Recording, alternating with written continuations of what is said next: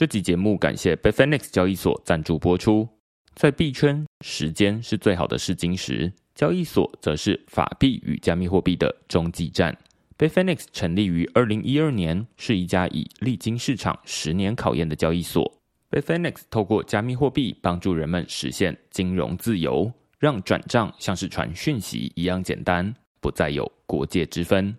使用者不仅可以透过 b i f i n e x 收发、买卖和借贷数百种加密货币，还有手机 App 方便用户随时操作。另外 b i f i n e x 也会每周出刊免费的市场研究周报 b i f i n e x Alpha，帮助投资者掌握最新市场脉动。现在就点击节目叙述栏位中的连结，下载 b i f i n e x App，让 b i f i n e x 成为你通往金融自由的桥梁。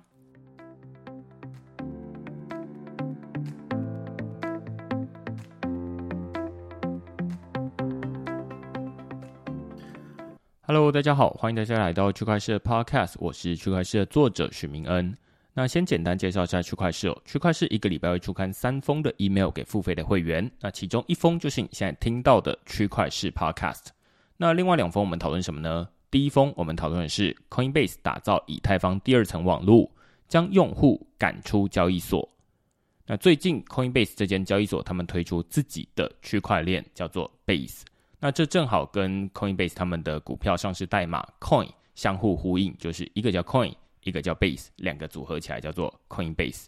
那但是大家会很好奇的是，Coinbase 这间中心化的交易所为什么会开始打造自己的区块链呢？我们在这篇文章里面就提到，Coinbase 它是一间有理想的公司，虽然他们自己经营的是中心化的交易所，但是他们跟其他的交易所不太一样。他们不希望用户最终就停留在中心化交易所里面，只是把加密货币当成买低卖高的一种投资工具而已。他们会希望用户最终是进到去中心化世界里面，也就是进到区块链里面，实际的去使用这些加密货币。只不过他们自己经营中心化交易所，也知道说要说服用户把钱领出交易所是一件困难的事情。例如说，区块链上面的交易手续费很贵。或者是有人会说，呃，不知道链上到底有哪些应用可以使用，所以他们就决定自己打造一条呃手续费比较便宜的区块链，叫做 Base，然后自己在上面建立一些链上的产品让大家使用。所以我们这篇文章就讨论 Coinbase 他们为什么要推出自己的区块链，还有 Base 这个区块链它问世的背后有哪些意义。那另外一篇呢，我们讨论的是 Silvergate 银行遭到挤兑。网络效应与过度乐观的悲剧，相信这几天大家都听过，美国已经有三间银行陆续倒闭了。那其中第一间倒闭的就是 Silvergate 这间银行。Silvergate 它跟币圈的渊源很深哦，他们从二零一三年开始，也就是十年前就开始服务币圈的交易所，替他们处理法币的出入金业务。只不过上周 Silvergate 这间银行，他们就忽然宣布倒闭。那所以我们这篇文章就在讨论说，Silvergate 它到底是如何从一开始它本来是只有三间分行的小型银行，慢慢的发展成币圈的金融重镇，然后后续又是因为哪些原因导致他们现在的经营危机，最后关门大吉。虽然我们在写这篇文章的时候，Silvergate 它其实还没宣布倒闭。只不过在文章发表的那一天，Silvergate 他就宣布我们要结束营业，自主清算。但是在这篇文章的后半段，我们就已经有讨论 Silvergate 倒闭它有可能造成的影响。除了交易所它可能没有办法领钱之外，美元稳定币的发行商可能也会受到波及。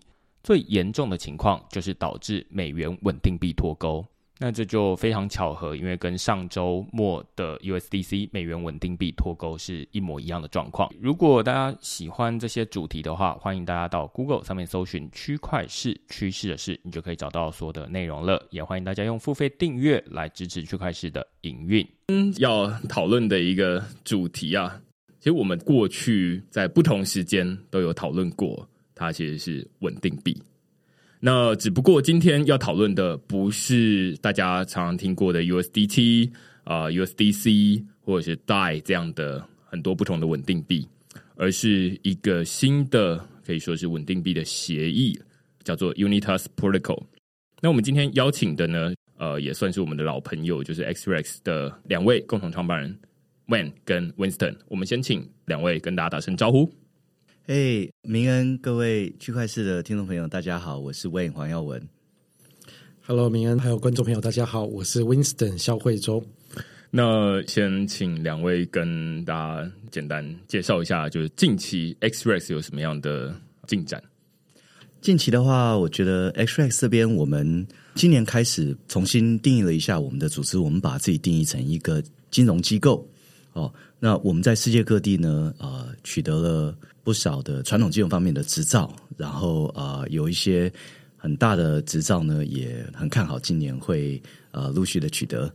那么，呃，我觉得对台湾的这边的朋友来说，虽然我们的呃主要市场是在印度，然后我们主要服务的是跨境的中小企业哦，但是对台湾这边的使用者来说呢，我们也非常的欢迎。然后我们在美元的 出入金上面呢，是我们特别的强项。呃，我们除了跟台湾的远东银行配合，我们也跟美国的 Customers Bank 配合啊。那么，在美元出入金，或者说用美元直接来交易加密货币啊，有些这个新手对于稳定币态不是很了解，不是很懂，比较害怕的话呢，其实你可以美元入金，然后直接这个呃买卖比特币，这些都是我觉得在台湾这边我们的特色。大家刚刚听这一段的时候，肯定会知道，因为这个礼拜写的其中一个就是 Silvergate 破产了。那刚 Wayne 在补充的这些，就是例如说 Customers Bank。跟这个远东商银，那一个当然是负责新台币的法币出入金，然后一个是负责美元的出入金。远东我们也是有美元，OK OK OK，对，所以现在大家就可以感觉到说，哎，现在愿意做加密货币交易所生意的银行已经越来越少了。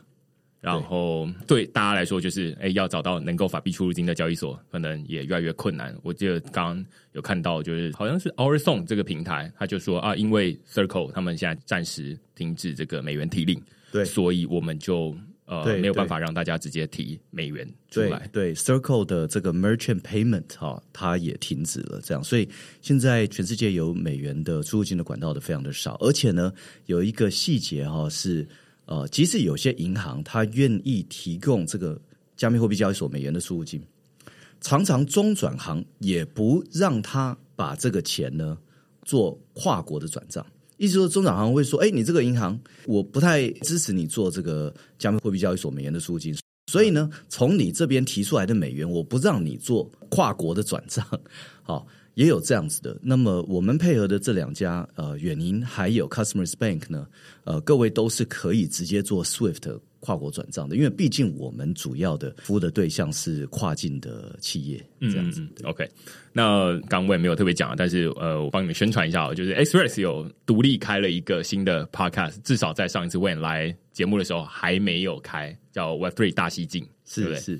要不要简单说一下 Web Three 大西进的这个节目？然后我也鼓励大家去在你的 Podcast 收听的平台，就是搜寻 Web Three 大西进就会有了。其实呃，X Ray 是想进行的，其实就一直在说是一个金融平权的一个业务。我们觉得金融平权区块链其实也贡献一个非常好的一个环境，OK，可以开放更多的不不同可能性。但是更精准来讲，这个金融平权，其实我们来讲的是三件事情：一个是所谓的金融的准入权，一个是金融的使用权。第三个就是所谓的金融的教育平权，所以在不同的场合，我们会一直想要说，就是呃，因为毕竟这个金融本身就是一个很深的知识，区块链本身是金融的一环，那它又更难了。那要把这件事情讲清楚，其实它不容易。所以我们会想要就是再贡献多一点的心力。所以为什么我们之前讲的这个呃做的这个跟天下杂志做的这个课程，包括我们现在在经营这个 Web 大西进，它其实就是金融教育平权的一个部分。懂。待会我们要讨论的内容，Unitas Protocol 的第一个问题，其实就跟最近 Web Three 大西进里面最新的一集在讨论这个冷钱包、热钱包，然后私钥管理的开头很有相关。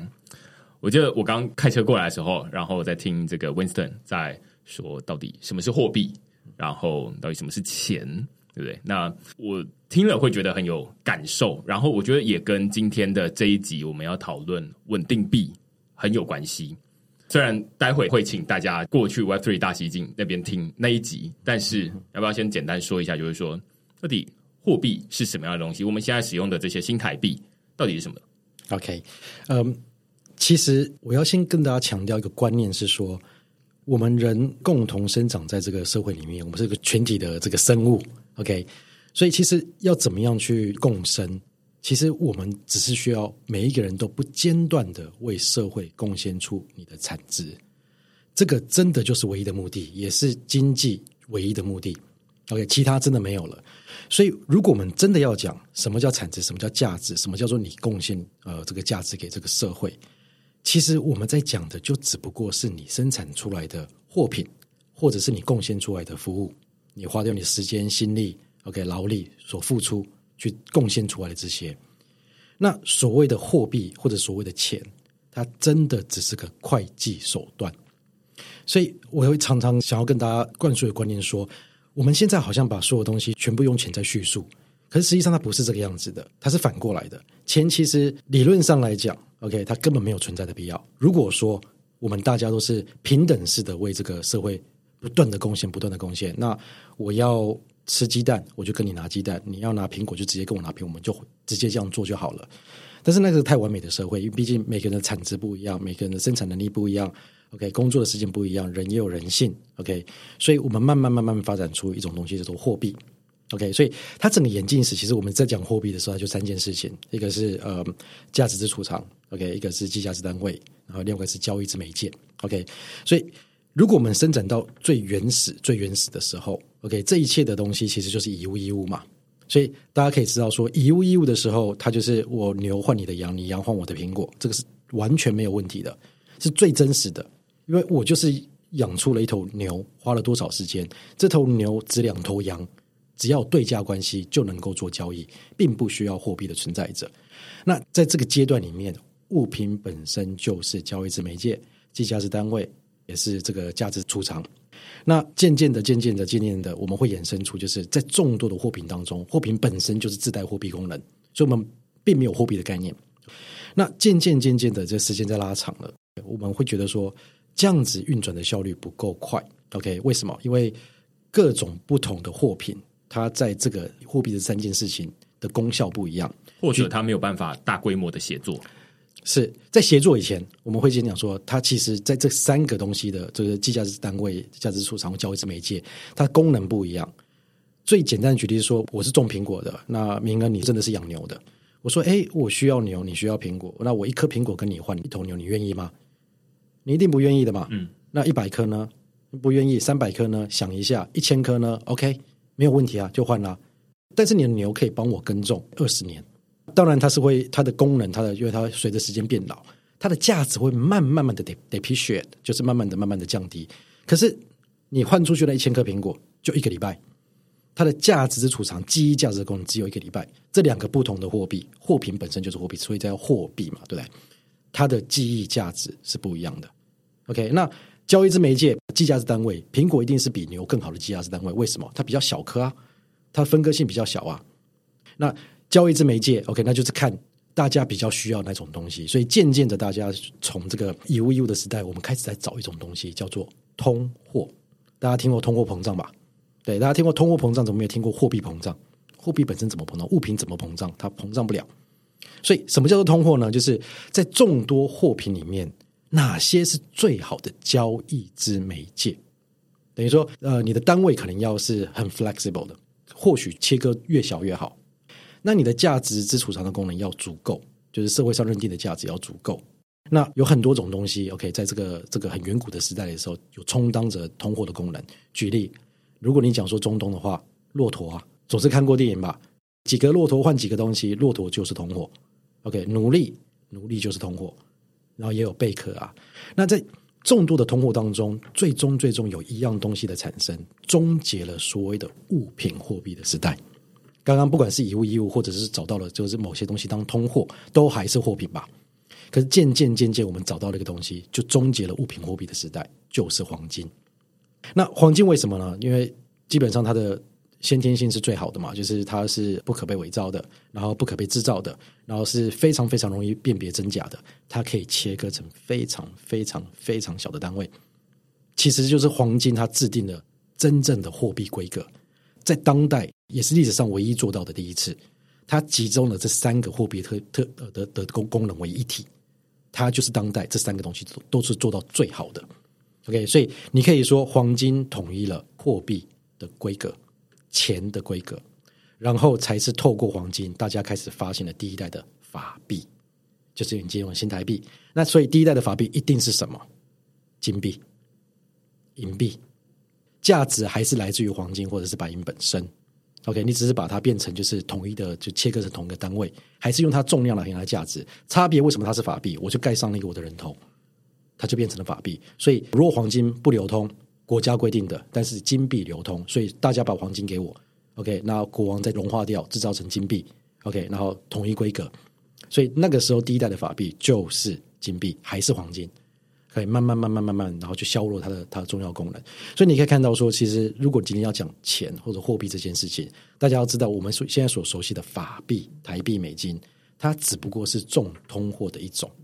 然后这些通货最大最大单位其实货币，货币有很多种，太多种了。货币里面有一种 category 叫做通货，然后通货有一种 category 叫做法币。所以法币只不过是众多众多通货、众多众多的货币的其中一个东西而已。对，所以其实真正的钱到今天，OK，它就是不过是一个会计的手段，可去形成这个大家能够一起协同、不间断的为社会一直产出产值服务，就是这个。所以我常常在讲，真正的产值就是货品，真正的产值就是服务，这个实体你所产生出来的，所谓的货币都只是个会计手段。所以，我们现在这些货币，它其实很重要的一个。重点就是方便大家互相交易，彼此贡献的价值。就是我在某一个时空做了某一件事情，它产生价值不止，它甚至是逼你出来工作，逼你产生产值。嗯，讲极端一点的，我就是把你困在这个框架里面。OK，所以你会发觉这个很可怕，在这个货币体系里面，就是法币的体系里面，它会把绝大部分的人困在一个框架里面。你真正可以讲说，我现在是财富自由。什么叫财富自由？我没有房贷，我没有车贷，我没有小孩子的学费要付，什么都没有。OK，我都付完了，刚好是你退休的时候。等于说，我会用这套体系、这套模组里面，让大家就是不间断的、不间断的一直工作，一直产生产值，因为这是社会要的。嗯，大家都产生产值，一直做做做做做到你该退休了，你退休 OK，然后换社会养你，其他人继续不间断。我觉得产值刚刚这一段听得出来，就是说大家对于钱或者是对于货币的追求这种概念是多么的根深蒂固了，就是会觉得说，我甚至已经不去想背后到底这些货币实际上是什么东西，我就是反正我有点像是累积越多越好，那累积到我某一天不够花，或者是永远用不完为止这样子。但是如果有太多人都有很多钱，永远用不完。你就退休了嘛？就是二十岁就退休，三十就退休，没有买个股票你也赚到很多钱，随便乱买随便赚到很多钱。当这个量体达到一定的程度去的时候，会产生社会问题嘛？因为大家停止对社会产生产值，这个时候我可以怎么做？我让你贬值，嗯，我用通膨。你原本计划你十年可以不用工作，我就故意把它变成就是折半，你剩五年，再折半，你剩两年五，你要不要出来工作？这个时候你就必须要出来工作了，这是我要的。所以，Winston 刚才讲说，这个呃产值啊是可以被挤压出来的意思。所以他常常讲嘛，他在我们公司常常讲说，政府啊，每个政府都一样，最希望大家年轻人做的事情呢，就是这个房贷，好买房子。为什么呢？比如说你在台湾买了房子，你贷了新台币出来，对不对？那就保证什么？你做了一个三十年的房贷，我就保证你三十年在台湾这边在新台币的体系。对我有三十年的产值的贡献，因为你要还这个房贷嘛，我直接就锁你三十年的，对不对？你一出车我就锁你三十年的产值，嗯，所以基本上就是哦，那你要这个东西，那接下来你就要用你的价值、你的产值、你的劳动力去为这个付出。是啊，大家都有房贷，那政府不是很棒吗？对不对？每一个年轻人出社会的那一天。我就保证了你后面三十年你要缴出这个产值给我。有点反过来哦，刚刚明恩讲的有点反过来。假设说了，我们这边有一百万人，我希望一百万人都创造出，假如说三万块钱的产值，等于说产值不是钱哦。假如说一个手机，OK，一个 whatever 值三万块钱，OK，我希望每一个人都创造出某些服务值得那个价值的数量，所以我让你预支，预支你的劳动力，所以我让你借钱。OK，然后借到刚刚好，就假设啦，借到刚刚好有没有？你每个月要分摊的就三万块钱，那是不是你每个月就要想办法去工作，赚到三万块钱回来还给我？嗯，那因为你去工作，你是不是创造出三万块等值？因为我是你雇主，我会发你三万块钱，代表你贡献的三万块钱的劳力啊、脑力啊，它是这样子换来的。所以我这个台湾这个 GDP 对不对？这个经济体，哎，每一个人就我就预先就锁定了你，我保证你三十年，你一定要贡献这个给我。我觉得，之所以我们前面要讨论这么多的钱，那么多的货币，这一段最初的意义在于说，让大家更深入一层思考，就是说，到底什么是钱，什么是货币？那接下来我们才能够，哎，好像有一点弹性了之后。我们才能进入说，哎，像刚 Winston 说，在台湾我们的货币是用新台币，在印度它用的是卢布，所以它是另外一种货币。但是其实它的功能有点类似，但是它是由两个不同的政府在管理的。那既然有两个不同的政府，当然大家最近可能也有看到一些国家，或者是过去有非常多不同的国家。政府它的货币，它就经营不善，货币政策不好，然后于是就哎要重来一次。最近的是奈吉利亚，我们现在新台币啊，我们重来过啊，对对对对，新台币之所以会叫新台币，就是因为有旧台币嘛，对，所以会有很多不同的国家的货币，他们之间经营的方式不太一样。但是，呃，我可能不太会说大家不懂新台币到底是什么东西。但是如果能用新台币来跟其他的，像我们今天要讨论的一个很重要的主题是这个新兴市场货币，举印度为例哈，因为我知道 Winston 小时候在印度长大，那所以到底新台币跟印度的货币的流通的状况，或者是使用起来，到底有什么样本质的不同？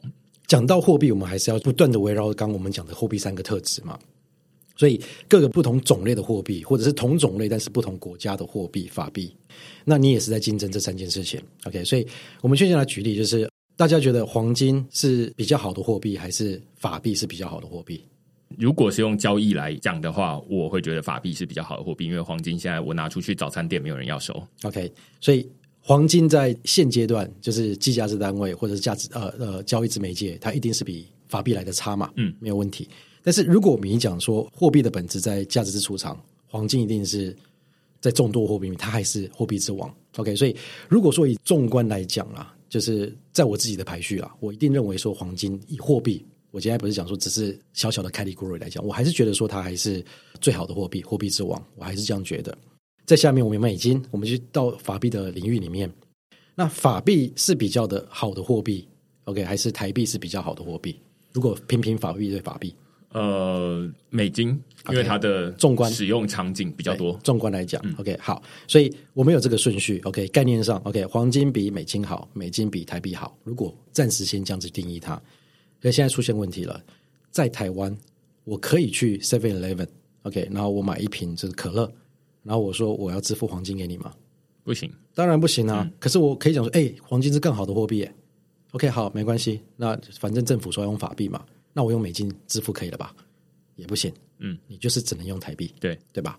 这个是因为货币它其实是主权的象征嘛。OK，那这就代表什么？尽管说就是在先天性上面没有可能黄金比美金好，美金比台币好，可是，在台湾，如果我只是单纯在台湾里面要做支付。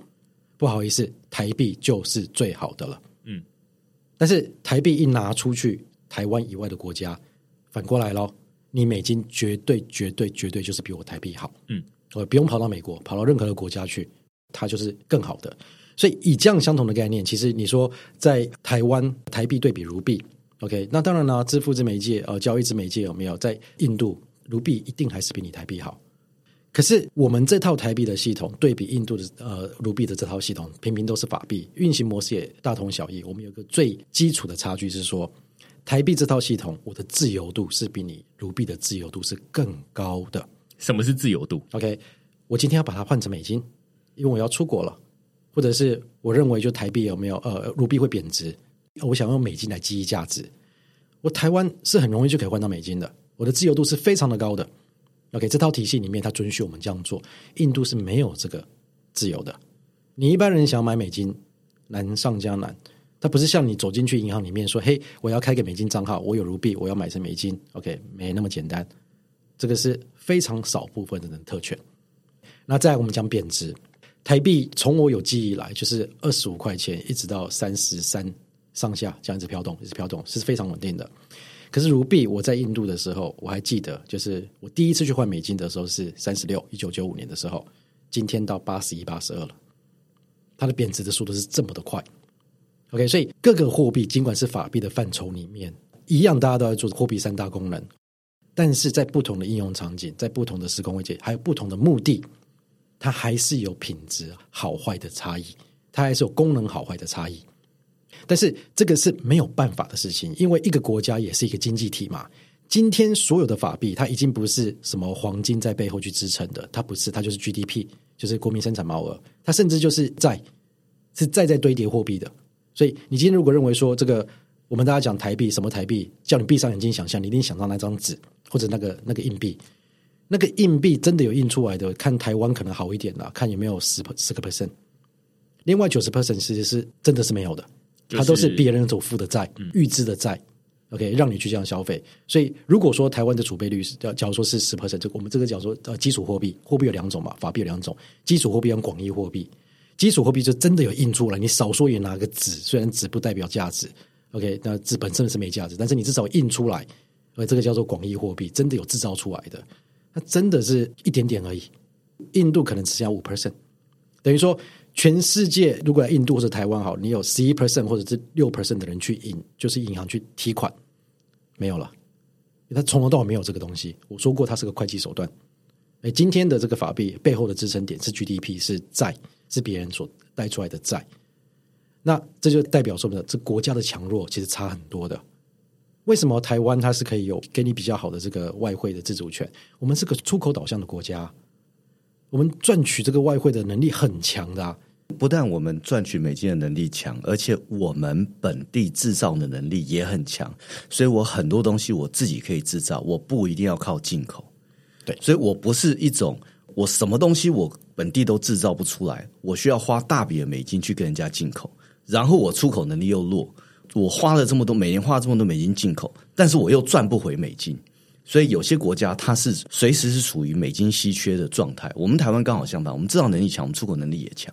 我不知道大家能不能跟得上，因为这边的这个货币的想法其实是很弹性的，就是至少跟我们日常生活中说，我要去楼下美而美买这个一个三明治三十块。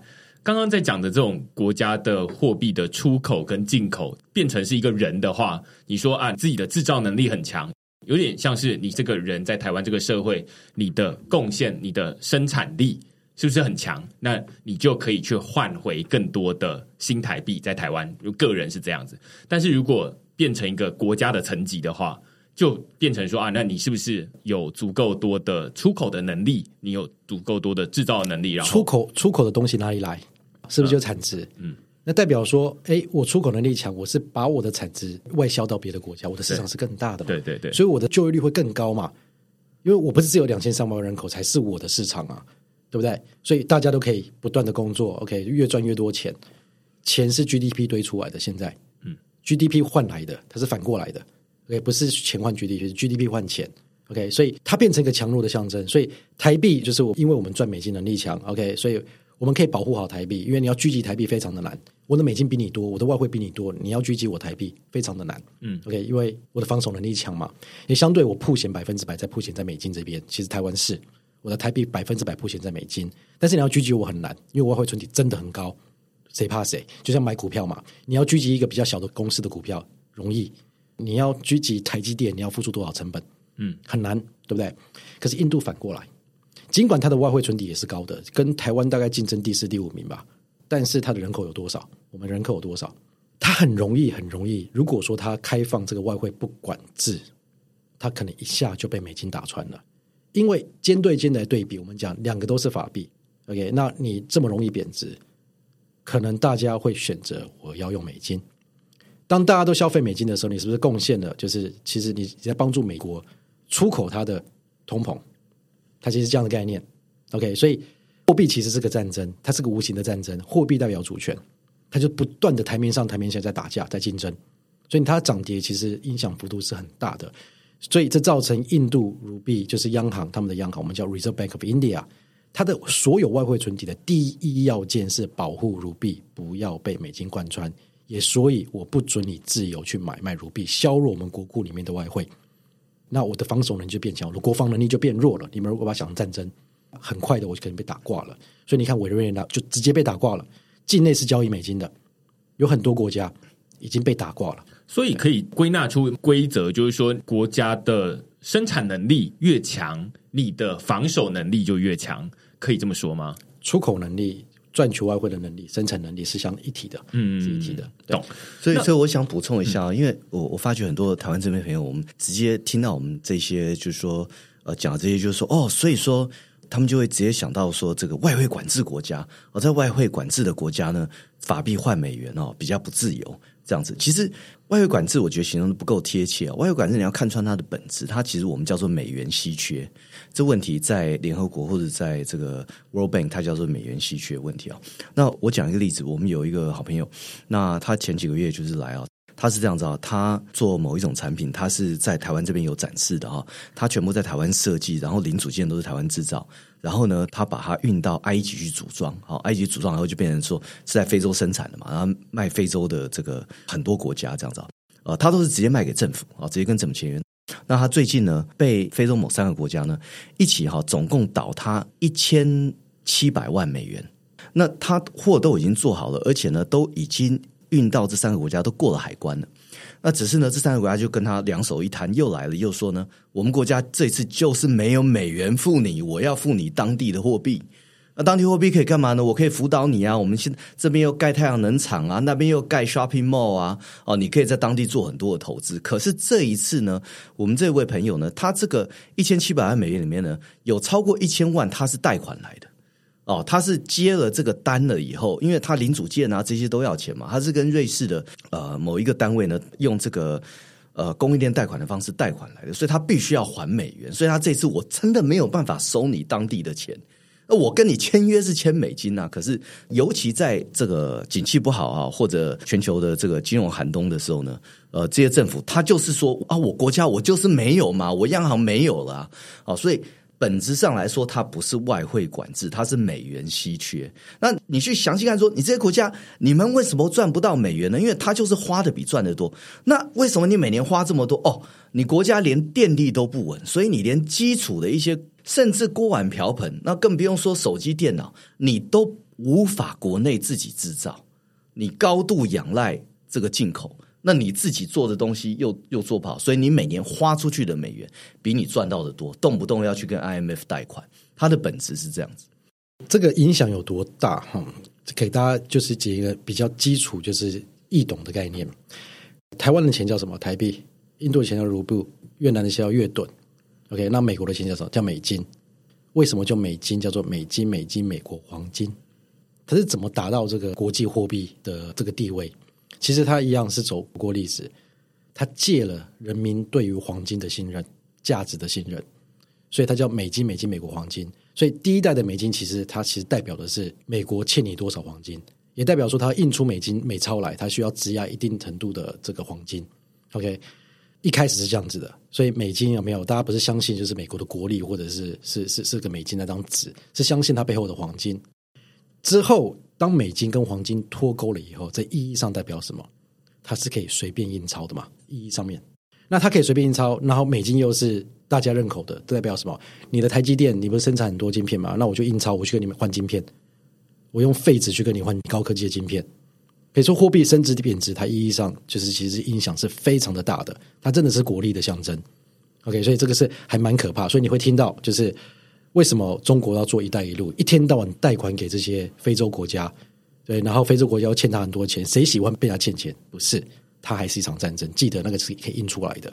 你刚刚讲的那个贷款的概念嘛，我创造你对人民币的需求，我贷款给你，我不可能贷给你美金的，我帮你盖桥、盖路、盖港口，就是人民币。所以你每个月要还我个一亿、两亿、三亿人民币去生出来，去国际去买人民币，对人民币创造需求。所以国家对外输出，OK，它的贷款其实也在强化那个国家对它的货币的需求。所以战争就是这样子来的、啊。所以为什么二次世界大战后美国变那么强？因为它不断的输出战争物资嘛，就像贷款一样嘛，你的保证金或者是头期款给我你的黄金，大家还记得刚前面的那个，就是说政府要鼓励大家去买房吗？其实我觉得概念很像嘛，就是只是他们不是说啊要年轻人去买房，在这个国际的场合，就是说那你们要赶紧跟我贷款，然后我把钱拿过去，然后你们想办法去把这些钱还回来。是，那我可能给你我的国家的钱。对对对对 对，而且一举数得啊，因为刚刚讲过钱后边是 GDP 嘛，是谁在帮你盖的？不就我国家人民吗？所以我输出啦。那那些 raw material 那些原物料哪里来？我从中国运过去啊，我充分就业啊，对吧？然后贷款给你的时候用人民币，我创造你对人民币的需求，它就是这样子来的。我知道这边跟上会需要有一点累了，但是我觉得鼓励大家多听两三遍哦。但是这边要回头来，就是到今天的主题哦。虽然我们已经录了大概半个小时，终于要到今天的主题了，就是说。之所以会想要讲这个货币，然后跟诶在不同国家之间的货币的系统会有什么不一样，然后他们的价值啊，或者是他们的价格为什么会有浮动？或许前面半个小时可以回答你一些答案。那但是我们回到今天要讨论的 Unitas Protocol，它其实是一个稳定币的协议，然后它本质上后面当然是有一些啊用现在既有的这些稳定币来当成是储备。但是我会想要知道是说，他到底想要解决什么问题？我们在刚刚听到说啊，那有很多不同的国家，然后他们的状况都不太一样。那现在的稳定币难道不能解决他们的问题吗？然后呃，Unitas Protocol 想要解决什么样的问题？Unitas Protocol 它所创造的实际上面意义不叫做真正的就是稳定币，我们其实把它叫做单位币。那因为大家熟悉的还是稳定币，所以我们最后把它叫做单位稳定币。可是实际上最好的叙述叫做单位币。既然它叫做单位币，其实我们要解决的就是一件事情而已：计价之单位。货币的三大功能。当然，我们今天走到了法币的体系，我们就在锁在法币的体系里面就好了。OK，那我们来看什么是 USDT，什么是 USDC。基本上 USDT、USDC 它不是法币。美金才是法币，在它的架构之下，美金才是法币，对吧？所以它一切的记忆呃价值之储藏都是以美金为单位，它只不过是借用了美金，就是他把钱放在银行里面或者买国债，OK 去命出这个 USDT，所以它本质上像是这个像是这张支票，OK，或者有点像我们之前在讨论说啊，它有点像悠游卡这样，对。像支票，像悠游卡，OK。那最容易去分别的就是很简单啊，法币在台湾，OK，就是台湾的台币是唯一的支付管道，合法的，除非特许，不然你不可以收其他的。那反过来讲，就是哎，我跟明哥买你的手机，我我可不可以选择就是用台币现金支付给你，可以吗？对不对？你可不可以拒绝？你是不可以的。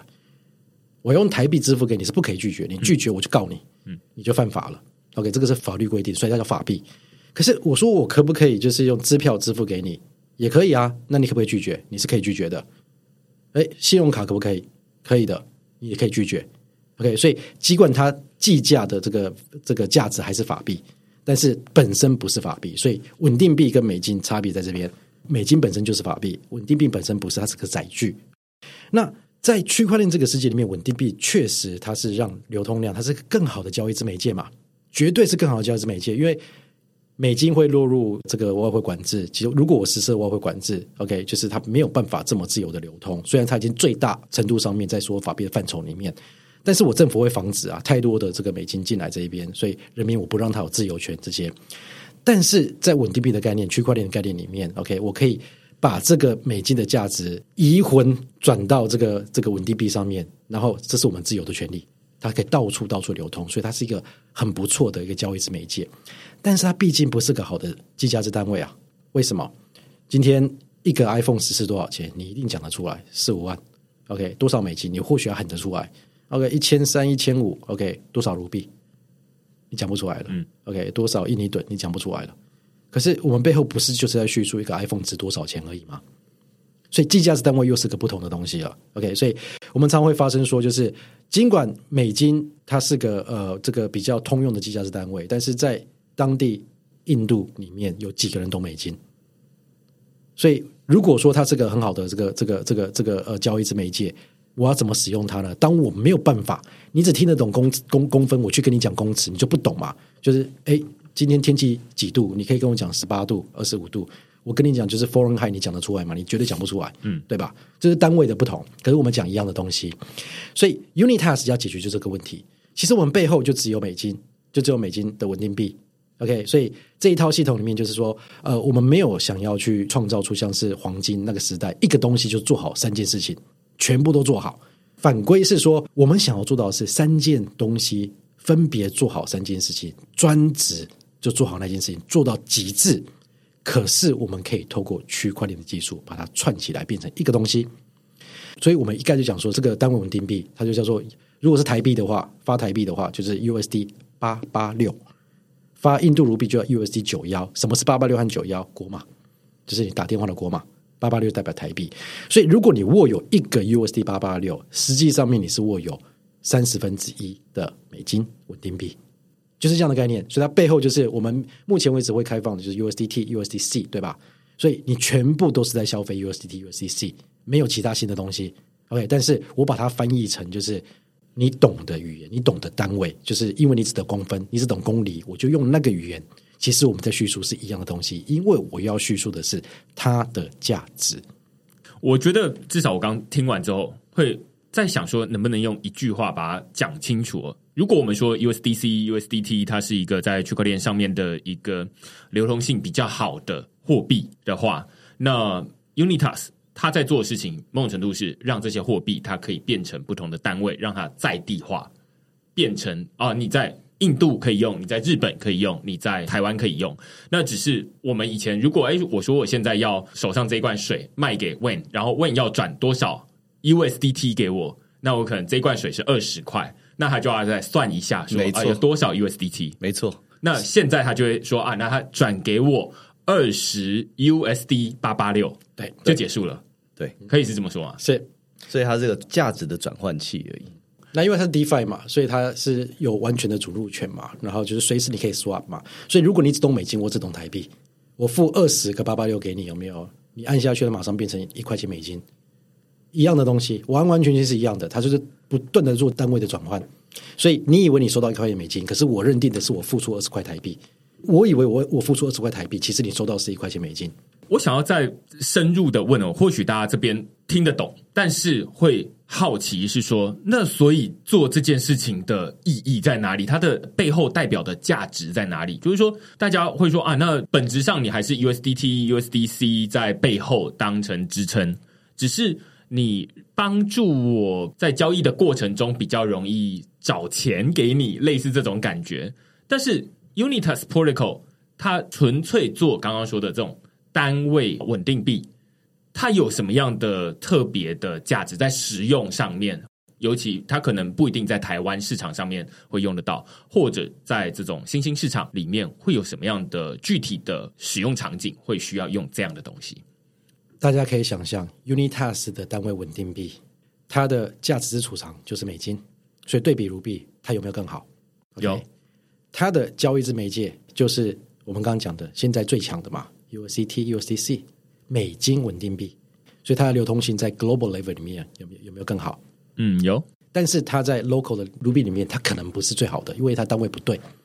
但是如果它现在也变成了卢币，那是不是我也解决这个问题？因为我计价的单位变好了，计价单位变好了，它也是一个非常好的。所以其实它就是把三件事情对比如币，我绝对都做得比你更好。所以现在到底九幺是比较好的如币，还是真正的如币是比较好的如币？哦，应该讲货币啦，不要不要讲如币，如币只有一种嘛。对，现在谁谁比较好的货币？嗯，如果我们对比九幺跟对比如币，那当然啦，真实的卢币还有这个它的支付的应用场景比较广嘛，对不对？可是如果现金卢币呢？我讲是真正实体上的现金，哪一个比较好？所以它意义上面其实是很大的。它把一个很难的东西变得很简单，它是让三件事情在做一件事情。OK，所以其实我们在交易是同一件东西，不需要再经过额外的这个去理解翻译。所以简单来讲，Unitas 是个更好的交易之媒介，更好的计价之单位，更好的价值出场，因为它这三件事情我都萃取了最强的东西套在一起。在美元稳定币取得了极大的成功，然后也是我们看到今天区块链实际上有找到很强的 part market fit，稳定币是一个。那我们思考说，接下来几年一定在每一个国家，大家都会期待有自己的国家的法币的稳定币可以用。那我们在思考稳定币的技术的时候，那你想想看，我在印度，我怎么样做出一个稳定币？那我可以像 USDT、USDC 一样，就是我找一个银行来配合我，然后呢，我在里面放着卢比。可是呢？那这个银行会不会随便给你一个理由，然后就不让你提了？或者这个银行会不会有一天就跟你说怎么样倒闭了？最近 Silvergate 刚要倒，然后连 Silicon Valley Bank 都出问题。尤其这些国家的银行呢，它其实是更不稳的，而且更有可能在他需要钱的时候呢，给你一些理由就不让你提。即使这个稳定币，我们是把钱放在银行，然后又可以提得出来，你提出来的卢比。央行有没有美金给你换？还是央行说啊，其实我们不好意思，我们今年真的缺美金，我就是没有办法让你换。那对比 Unitas 的技术，第一个，我链上的 protocol 绝对不会拒绝你；第二个，央行你可能不知道今年储备美元剩多少，可是，在链上面你可以看得到我们有多少的 USDT，多少的 USDC 在链上面，那随时保证你可以换得回去。所以在各方面的话呢，这一些都是比较好的技术。这样，我觉得刚问补充这一段，我就有一种不敢说完全懂了哈，但是有打通一点环节。不知道大家，如果你有参与这个币圈稍微再久一点点，但不用太久，可能你从二零一七年、二零一八年参与到现在的话，你或多或少有听过有人在发行财币稳定币。有人看到有美元稳定币有 USDT，我们就会想说啊，那我也想要发行这个财币稳定币。之前看到有一些公司会做，但是现在好像已经没有了。当然那时候会有一些交易所他们会上这些台币的稳定币。那就其实某种程度，就像刚刚 w 说的，就是如果你要发行一个自己国家的稳定币的话，那你大概就是有种从头造轮胎的感觉，就是你要去走这种 circle。走 Tether 的这个流程，然后你要把这整个基础建设做好。像我们之前在讨论 Luna 爆炸的时候，它要在短时间之内去把这些钱给喷出去，那些东西都是需要花很长的时间，然后需要精力去投入建设的。那如果你要自己做的话，那是一件麻烦的事，某种程度有点像是重新造轮胎。那 Unitas。我刚刚理解的状态比较像是说，你已经不需要重新造轮胎了，你就是建立在既有的 USDT、USDC 的基础之上，你可以去变成台币稳定币，只是切割它。对我切割到当地有没有一的价值？对，所以你看哦，刚刚我们讲的货币的这三种哦特性，对不对？第一个，像这个 USDT、USDC，他们下面用的商业银行。把商业银行存款的角色做好，所以当大家要兑换的时候，他们吐而出钱，你就专心把这件事情做好。再来，短期美债，美债就把这个价值储存做好。所以最底层的大概是有呃两成的商业银行存款，然后八成的这个短期美债，这个是 USDT 跟 USDT 底层的吧？底层就把这个价值的储存做好。啊，价值的储存就是商业银行存款跟短期美债这样子的机制哦，已经很成熟。那么这个机制呢，就让它 focus 在这边，把这个价值的储存把它做好。那中间这一层呢，大家转来转去，币打来打去，流动性非常的好。这个是什么？USDT、USDC 这两家公司也就把这件事情做好。因为你再做多，你可能又有法律的问题，又有什么的问题，你又。增加额外的风险。现在 USDT、USDC，你是整个 Web 三产业重要的基础架构，你就把这件事情专心的做好，也没有法律的问题。接下来执照就要发给你们了。那这个呢，你就是最强的一个交易之媒介。那上面计价的单位，各个国家的，好，那这个就交给 Unitas。举这个例，我现在手边拿上的这瓶水，它里面是不是价值是在水里面？就是这个水。那请问一下。这个水是一公升，水还是水？Unitas 就是那个公升，我只不过是个单位，我不是水，我是单位，我用单位来叙述价值，就是我用公升来叙述水，所以 Unitas 没有稳定币，Unitas 就是那个公升，就是单位，所以我叫做我叫单位币。我就是切割，我把 USDT、USDT 切割成就是当地的，因为你就是要那个价值而已啊。懂？既然水已经有了，不需要重新发明了，大家就是用同一个水，你只是要把它装成不同的罐子而已。对，你要大罐的，要小罐的，反正就是适合你自己的需求。但放在钱上面，就是适合你国家交易的需求。所以回头如果要问说，哎，为什么要有这样子的 Unitas Protocol？其中一个很重要的问题，你就回头问说，哎，那为什么那时候有人要发行台币稳定币？或者不要说台币稳定币，它可能会有这种卢币稳定币。那每一个国家，他们可能都会想要有自己的稳定币。但是以前，如果你要做自己的稳定币，就像刚问说的，就是你要一次一间公司，如任何一间公司要跳出来说我们要发稳定币，他就要把刚刚说的那些东西，整条纵向的整条全部做一遍。对，你再重新发明轮胎。那有没有一些更好的方式？那可能 Unitas 它就是变成说啊，那你要的反正背后都是要有价值嘛。那价值后面已经有人做了，我们不需要重新做，我们就是在上面把它切割成不同的单位。Unitas Protocol 很重要的一个运作的模式，它就要让你可以把，例如说 USD 八八六，也就是等值于一一新台币的这个东西，换回 USDT、USDC 这个美元稳定币。然后 USDT、USDC 有一个很重要的功能，是可以让你换回美元。没错，这之间全部都要打通。那这样子就可以变成说啊，跟我们现在的这种手上的新台币比起来，你就会觉得说，诶，到底是就回到刚刚 Winston 说的，到底是 USD 八八六比较好用，还是 TW 就是我们现在手上的这种新台币比较好用？诶，那就蛮有趣的。对，而且在在使用者体验上面呢，因为它最底层的价值的储藏就是美元存款跟短期美债，所以你在换来换去，跟 Protocol 在换来换去的时候，一下换八八六，一下换九幺，换来换去的时候呢，没有外汇管制的问题，因为你没有在换，你底下还是美元。所以在使用者的体验上面就要也是强很多的。套一句这个，我们 DeFi 常讲的，这个我们 Winston 在两年多以前设计的时候呢，我们也是有受到当时哈 DeFi 的这个 AMM 刚起来，那大家体会到什么呢？所谓的被动性流动性的好处，passive liquidity 的好处，说，哎，我 liquidity 在链上面，你随时可以来换，所以它在这个换汇的过程，因为它背后的储备一直在链上面，没有外汇管制的问题，然后也没有你要去找到这个对手跟你互相交易的问题，因为链上面有流动性，随时供你转换。我觉得这边就会让我很有兴趣延伸的主题，但是今天可能没有办法在一个小时里面讨论完，就是 Unitas Protocol 产生出来的 USD 八八六。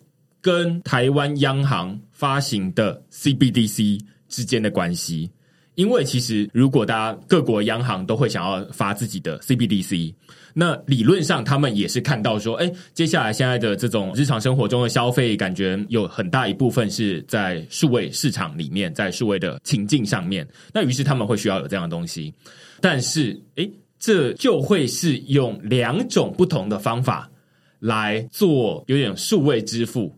你说台湾央行发行的新台币 CBDC 可以用在这种数位市场吗？可以啊。那但是 USD 八八六它可以用在这种数位市场吗？也可以啊。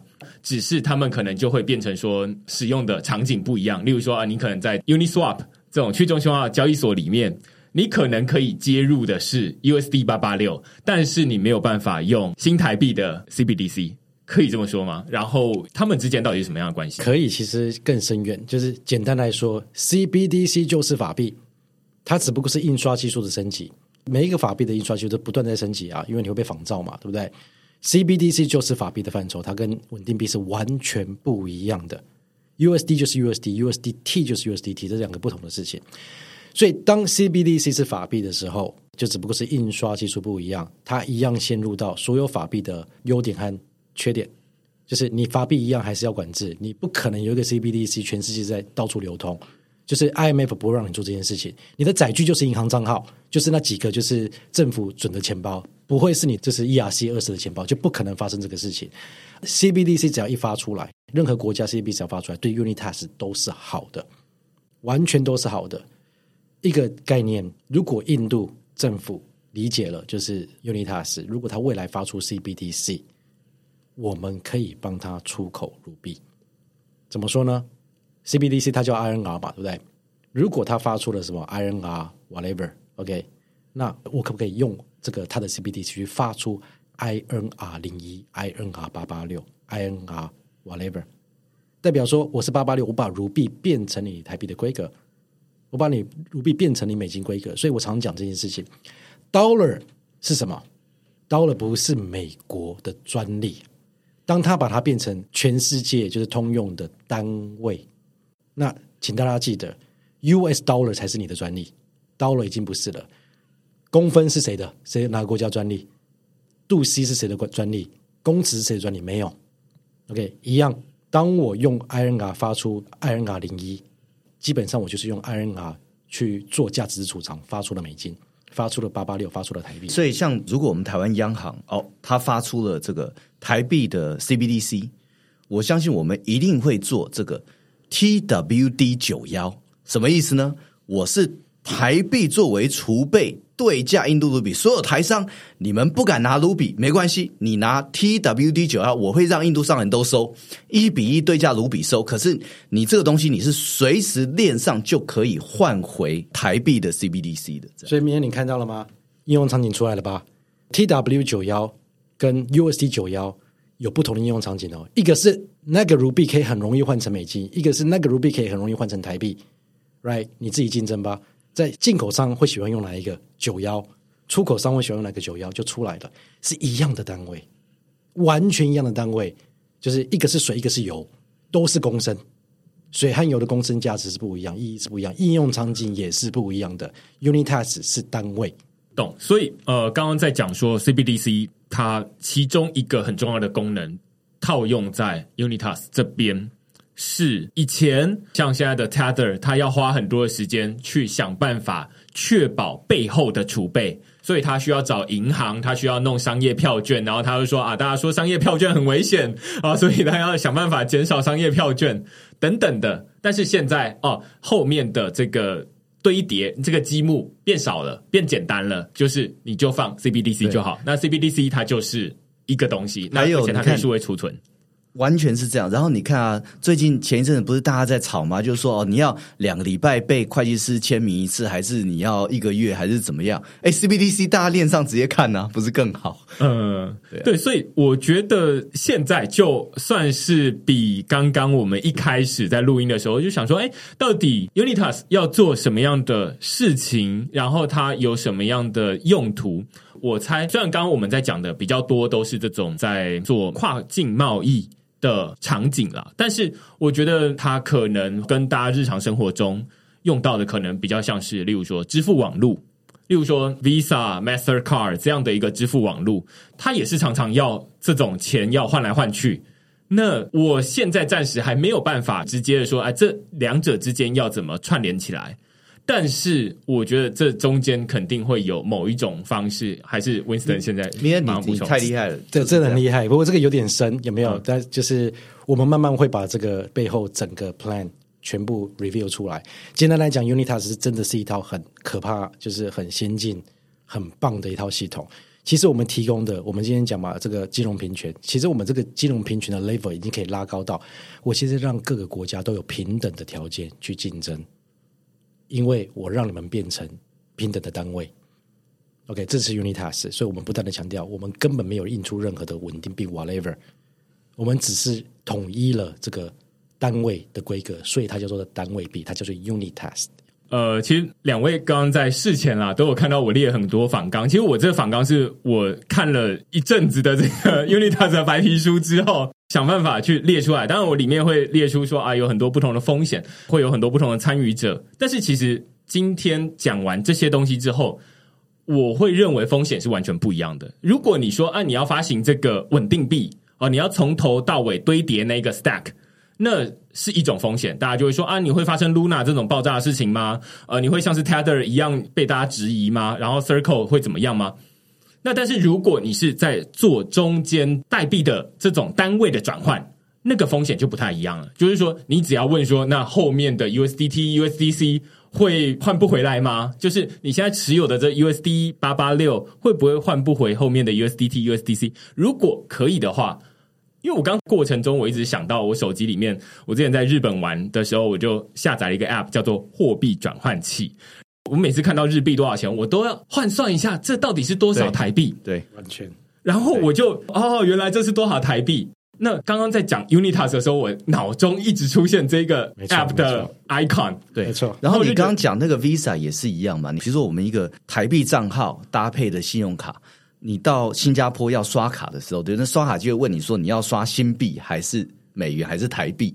哦，其实那个都是中间的会计，就 Winston 讲的，对不对？到后来你还是扣到你的账号里面的台币。对，价值翻译机，所以我想说，Unitas 最简单一句话就是价值翻译机。然后明恩刚刚讲的这个风险啊这些东西，Unitas 整个设计它是没有倒闭的可能性，不会落入这个 death spiral 这个死亡螺旋有没有？它是没有倒闭的可能性，我们就把它设计成就是它是不可能倒闭。但是这个讲起来就是有点深，我建议大家可以先详读一下白皮书，嗯，然后跟我一样，对对对，我们会再慢慢出，就是更多的系列，有没有？就是让大家可以开始慢慢理解，因为这个真的想了很久，想了快三年。我们要它是要它稳定，因为货币体系要很稳定，你求是求稳，所以 Unitas 不竞争什么利润什么，它是个公有财，它要的是稳定，所以我们把它设计就是设计到，就是我就是不可能倒闭，没有倒闭这件事情。懂。所以呃，我简单帮大家分类一下，顺便当个结尾啦，就是说，呃，现在 Unitas 它跟现在我们的这种使用的 USDT 稳定币有一个很明显的不一样，它是一个中间的货币单位的转换。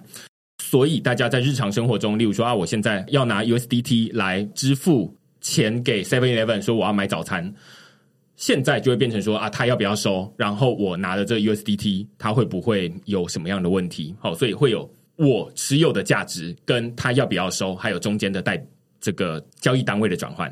那但是 Unitas 让对方要不要收，那就是啊，那他愿意收等价的啊，你要收二十台币，那你就收二十 USD 八八六。那我要持有背后的这个代币，它到底是 USD 八八六还是 INR 八八六？随便，就是你到底背后要持有代表那个价值的储存到底是什么样的钱？那是你也可以自己决定。好，那反正中间的这个 Unitas 它就是在做货币单位的转换。好，所以大概可以分成这三个 component 去拆分这样子。对，然后 Unitas 这个名字呢，是我们一开始 Winston 讲到说美金嘛，对不对啊？呃，Unitas 这个名字的起源，它是一九四四年啊、在这个 Bretton Woods 啊，呃，三十还是四十几个会员国要决定接下来全世界的货币系统要怎么跑。那么代表英国的就是三大经济学家之一的凯因斯嘛。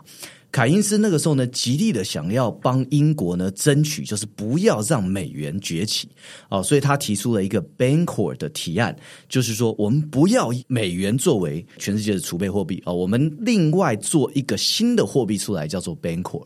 那所有的会员国呢，基于这个来做。不过呢，他的这个提案输给了代表美国的经济学家 Harry White 的提案。为什么呢？因为毕竟美国在战后那个时候拥有全世界三分之二以上的黄金，哦，所以 why 就提议说不行，因为所有的黄金都在美国，所以他提一个提案叫做 Unitas 啊、就是我们，所以我们这个呃协议为什么用 Unitas 取名啊、就是说啊、因为美国拥有所有的黄金，所以呢，美元直接对勾黄金。你们所有的会员国呢，以美元为储备来发行你们各国的货币，然后呢，各国有各国的汇率，我们再经过 committee 呢来决定你们各我们各国的汇率怎么跑，这样啊，所以各国是转换到美金，然后美金直接对勾黄金，因为当时美国有三分之二的黄金，这一套提案叫做 Unitas，这样，然后被当时的会员国所接受。懂。我觉得这些东西它背后可能会有一些历史渊源啦。然后今天我们其实一直都还没有讨论，就是它背后的这种运作的机制，这可能要等到下一集或者是再隔一段时间了。但是我蛮鼓励大家，就是回去之后或许可以看一下他们有出繁中的白皮书，虽然里面会有很多的举例，我自己在看到，例如说可能中后半段的时候，我也跳过很多这样子，但是我自己。在最近看这些东西的时候，或者是搭配最近的这个 Web Three 大西进的其中一集在讨论货币，我会觉得会让自己比较能够理解说，哎，我现在持有的这个新台币这一千块，它到底是什么意思？我现在看它的时候，我就会觉得说，啊，它是我的心血啊，对 对，没错，这样的感觉。但是它到底是美元还是什么？它都代表一样的意思，就是他们都储存我的心血，然后我到时候要拿去换回不同的价值，这样子。